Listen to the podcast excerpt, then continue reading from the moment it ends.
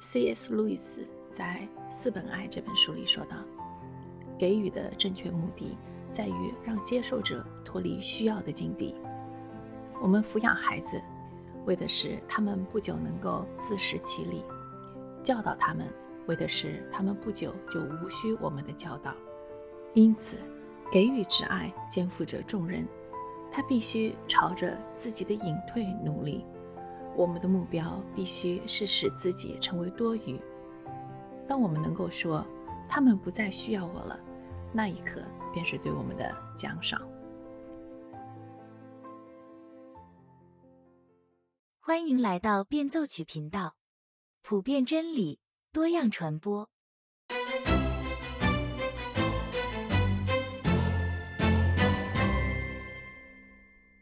今天我们继续来分享。当帮助变成伤害的第二部分。上一次我们讲到，贫穷有好多种，有经济上的贫穷、心理上的贫穷，还有精神上的贫穷。一个经济上富裕的人，如果没有完整的亲密关系，他同样是一个穷人。对于贫穷不正确的理解，会导致我们在救助经济穷人方面采取错误的举措。贫穷并不仅仅靠金钱上的赞助就可以解决。那么，真正有效的扶贫应该是什么样子呢？在回答这个问题之前，让我们先来看一组数字。在一九八九年，这个数字是十二万；一九八八年上升到四十五万；二零零三年，这个数字是一百万；在二零零六年，这个数字上升到二百二十万。这是什么？这是美国短期宣教士的人数，短短二十年不到的时间，就从十二万急速增长到了二百二十万。短期宣教是指基督徒用一到两周时间到第三世界国家参加扶贫的工作，比如说赠送物资、提供志愿者服务，包括修理房屋和社区。还有教当地人和孩子们上圣经课等等。二零零六年，美国人在短期宣教施工上花了十六亿美元。针对这个现象，媒体有许多正面的报道。他们宣称这些短期宣教士为当地社区做了许多好事，而这些人当中，后来也有一些成为了长期的宣教士。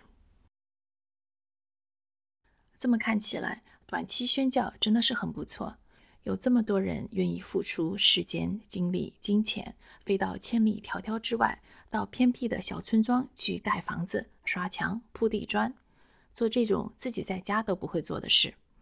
这种无私忘我的行为真的很让人欣慰。我们也会自然而然地想说，那些受到帮助的人肯定也会十分感激。然而，真是这样的吗？美国宣教专家玛丽莲·亚德雷转述了他的非洲基督徒朋友讲的一个故事。话说，大象和老鼠是好朋友。有一天，大象说：“小老鼠，咱们来开个 party 吧。”远远近近的动物们都赶过来了，他们尽情的吃喝宴饮，欢乐无比。酒足饭饱之后，大家开始跳舞。这里面最兴高采烈的、跳得最起劲的就是大象了。等到聚会结束以后，大象大声叫道：“小老鼠，你玩的开心吗？今天的聚会多精彩呀！”但是老鼠没有回答。“小老鼠，你在哪里呀？”大象的声音更响了。老鼠依然没有回应。大象左看右看，怎么样也找不到他的朋友。最后，他惊恐无比地发现，小老鼠居然被自己踩到脚下，他的身子。已经被结结实实的压到泥土里去了。这位非洲基督徒说：“有时候和短期宣教士在一起，就是这种感觉，就好像是和大象在跳舞。大象当然不希望这样悲惨的事情发生，他的出发点是好的，这点毋庸置疑。可是他没有理解自己对老鼠带来的影响。不幸的是，许多短期宣教施工。”对他们要帮助的贫困社区也带来了类似的负面影响。当帮助变成伤害，这本书里举了这样一个例子：拉丁美洲的一个长期宣教士给作者写了一封信。他说：“我们本地员工就是当地的拉美人，每周都会带领低收入社区的儿童学习圣经。儿童查经班是我们帮助当地贫困家庭脱困的长期发展策略之一。有一次，一个短期宣教团队来到我们社区，为孩子们开了一个短期的圣经学习班。他们走了之后。”孩子们就不再参加我们组织的圣经学习。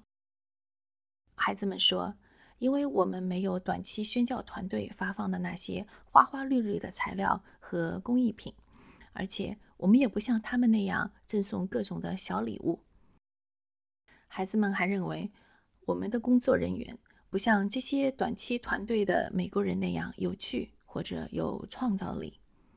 这是不是就像那个大象和老鼠的故事？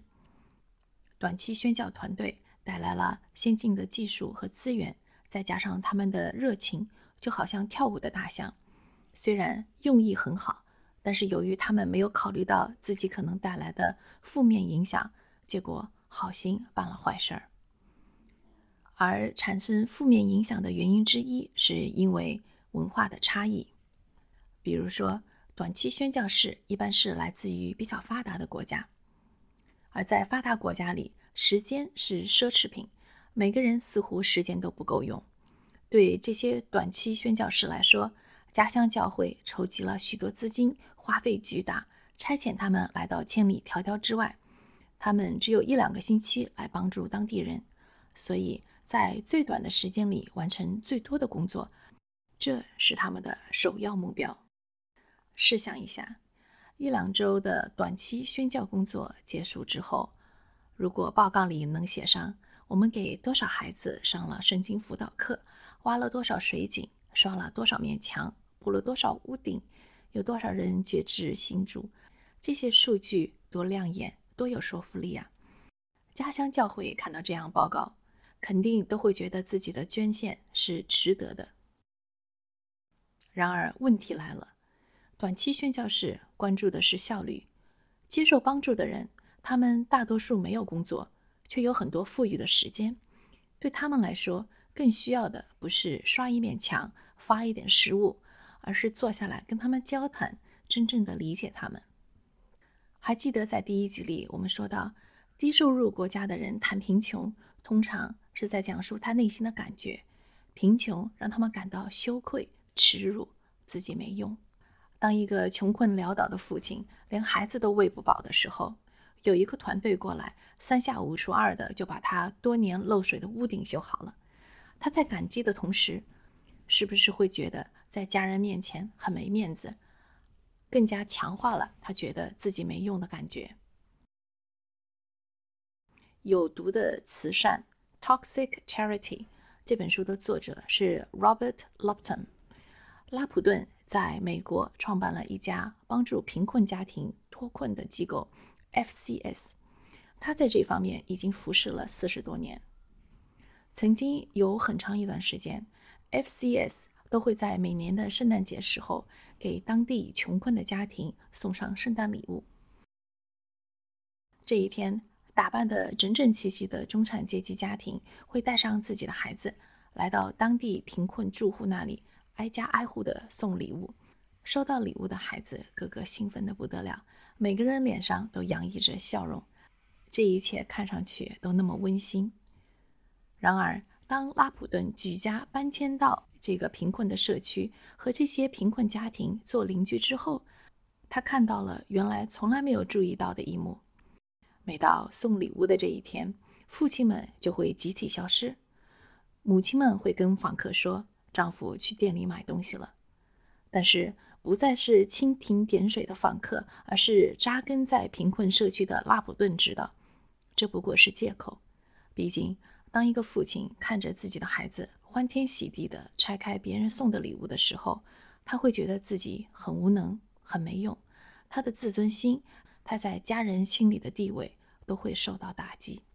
拉普顿还举了一个例子，他所在的教会。得知一个远在洪都拉斯的偏僻村庄的居民非常缺水，村里的妇女每天都要顶着烈日走好几里路去打水。于是教会派出有经验的钻井工程师，同时教会内部组织筹款来支付所有的打井的费用。当清凉透亮的地下水第一次被泵出来的时候，整个村庄一片欢腾。他们再也不用每天花上好几个小时去打水了。一个水井改变了村民们的生活。一年之后，教会再次派宣教士去这个村庄，他们发现去年打的水井已经不能用了，因为水泵坏了，又没有人会修理，所以村里的人只好像原来一样步行好几里去外面打水。宣教士团队马上修好了水泵，村里的人又有水了。然而，等到下一年宣教士再次回到这个村庄，他们发现水泵又坏了，妇女们依然要走上好几里路去打水。这样的情况一年又一年的反复上演。每当水泵出了问题，村民们就坐等宣教士团队再来修理。上面提到的这几个例子都有一个共同点，那就是在接受帮助的这一方里，他们只是被动的接受帮助。这无形中强化了他们认为自己无能，只有等着别人来帮忙的心态。C.S. Lewis 在《四本爱》这本书里说道：“给予的正确目的在于让接受者脱离需要的境地。我们抚养孩子，为的是他们不久能够自食其力；教导他们，为的是他们不久就无需我们的教导。因此，给予之爱肩负着重任。”他必须朝着自己的隐退努力。我们的目标必须是使自己成为多余。当我们能够说他们不再需要我了，那一刻便是对我们的奖赏。扶贫工作者的目标不是帮助别人脱离贫困，而是使自己成为多余的人。举个例子来说，如果我们的目标是帮助别人脱离贫困，在开展救助之前，我们一般都会去询问：你需要什么样的帮助？有什么我可以帮到你的？这个问题的预设前提其实是在说：我比你强，你需要我的帮助。如果我们的目标是让自己成为多余的人，我们就会换一种问法。当帮助变成伤害，这本书里作者采取了一种全新的思考方式，叫做 A B C D（Asset-Based Community Development）。意思就是建立在资产之上的社群发展。用大白话来说，意思就是你有什么可以贡献出来。这个方法隐含的前提是，上帝给每个人、每个社区都有不同的恩赐，有土地方面的、社交网络方面的、知识方面的、智力方面的、创造力方面、动手能力等等。A B C D，Asset-Based Community Development。让物质上贫穷的人看到他们已经拥有的东西，从一开始就考虑你有哪些才能、哪些资源可以用来改进自己的生活、改进社群的生活。你和邻居们如何共同合作，一起来改变社群？这个问题本身，你有什么可以贡献出来，就已经正面的肯定了人的尊严，从根本上改变了他们认为自己无能的心态。让我们再回到前面提到的那个修水井的话题上来。如果用 A、B、C、D 的思路来做，那应该怎么样开展呢？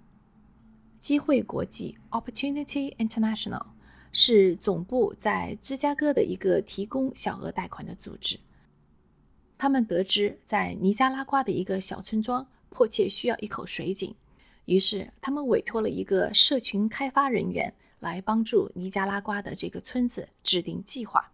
这个社群开发人帮尼加拉瓜的村民提供钻井和材料成本的资讯，他帮他们起草了一份预算和商业计划。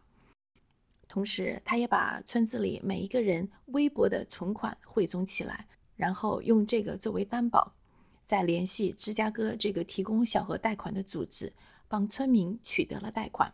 然后他又联系到一个可靠的尼加拉瓜工程师，还帮助他们组织了一个水务委员会，来定制水费价格、收水费、管理财务，并且维护这个水井。村里人提供了所有的劳动力，他们挖水沟、铺水管，并且安装了两百二十个水表。水井完工之后，清凉的地下水涌向村里的每一户人家，村民们轰动了。不仅如此，他们发现水井供水充足，足够让他们把多余的水卖给当地的公立学校和周边的村庄。就这样，村民们不仅拥有了一家创造财富的资产，而且从头到底都是他们自己在建造、经营、管理。当帮助变成伤害，这本书花了很大的篇幅，具体讲解了如何用 A、B、C、D 的思路来开展扶贫工作。这里面有许多的细节，我今天就不展开说了。总之，这两本书，当帮助变成伤害和有毒的慈善。被许多机构强烈推荐，许多教会都把它们列为必读书目。接下来，我来分享一下我的读后感。这两本书都很强调接受帮助一方的参与。真正的帮助不是让我来，而是你来。这种观念不仅仅局限在慈善事业方面，其实我们生活中都需要有这样的实践。比如说养育孩子，比如说公司里领导团队。再比如，帮助教会里那些需要帮助的朋友。许多时候，让我来是最容易的办法，但不是最好的办法。相反，如果从一开始我们就营造出一个“你来”这样一个氛围，这意味着我们要付出比金钱、比才能更多的东西。我们要抑制住自己不断想插手、想指手画脚的欲望。我们要学会耐心等待。学会真正的聆听、理解，而往往是这样的无作为，让我们有机会看到对方的才能、他的潜力，同时也会让我们看到自己的盲点，还有自己的骄傲。我们意识到自己同样需要帮助，需要指点。好了，今天的分享就到这里。如果您有什么意见或者建议，也欢迎在节目下方留言。我们下期再见。